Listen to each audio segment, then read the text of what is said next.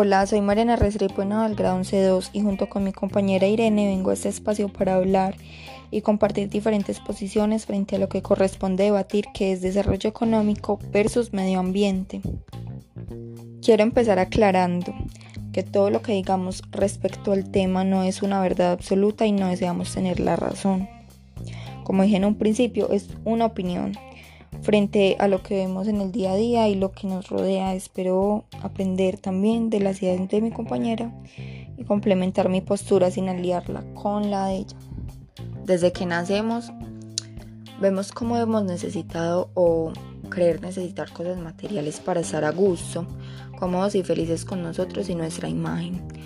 También vivimos en un círculo social donde nos enseñaron a idealizar la persona frente a lo que tiene y lo que desde su privilegio puede llegar a obtener.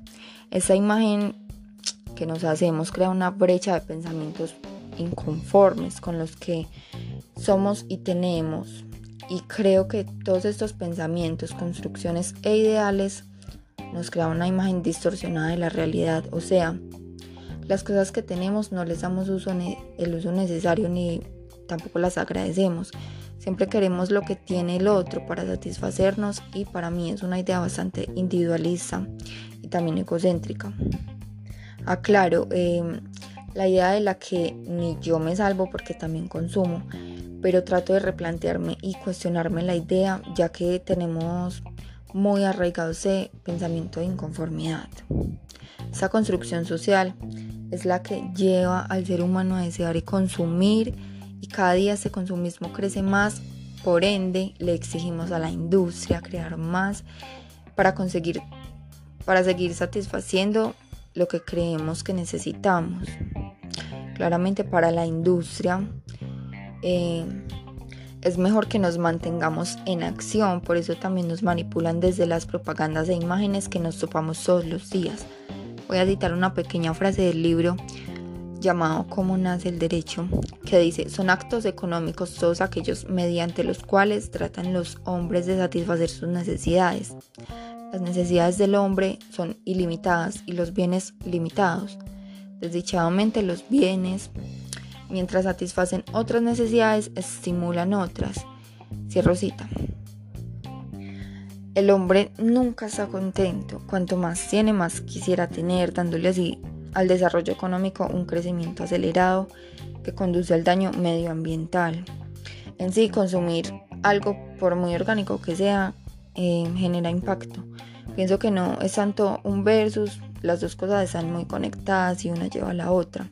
Opino que individualmente debemos cuestionar nuestra forma de consumir, conectar más con lo que somos y no con lo que tenemos, ser conscientes de lo que consumimos, porque no es dejar de consumir, eso es imposible. Es crear una manera que tenga menos impacto en el medio ambiente, teniendo en cuenta los componentes, el cómo se hace, lo que compramos y qué tanto daño causa al entorno. Mi nombre es Irene Sánchez del grado 11-2 y mi postura frente al documento es la siguiente.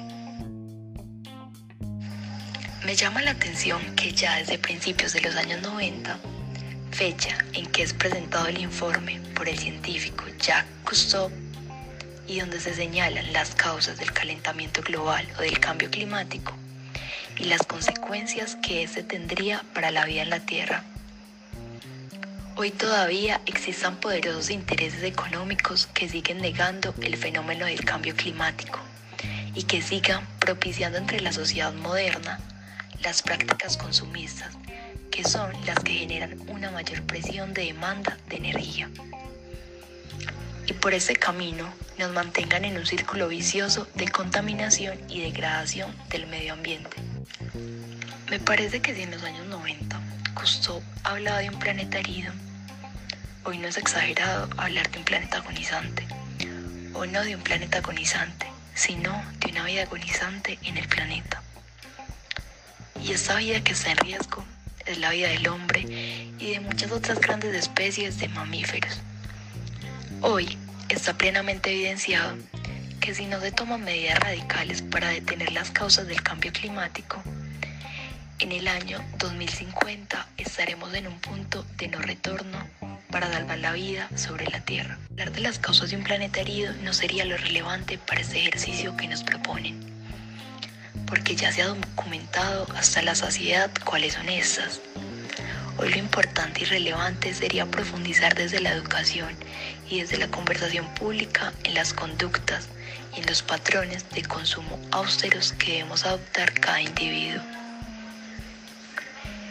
en que cada uno de nosotros empiece a adoptar comportamientos éticos y morales frente a la naturaleza, haciendo un uso más razonable sobre los objetos que consumimos, optimizándolos en el mayor grado posible y obviamente sin olvidar la presión social que se debe ejercer sobre los gobiernos y las grandes corporaciones para que adopten medidas radicales inmediatas sobre los procesos contaminantes y deforestadores que utilizan en sus procesos productivos.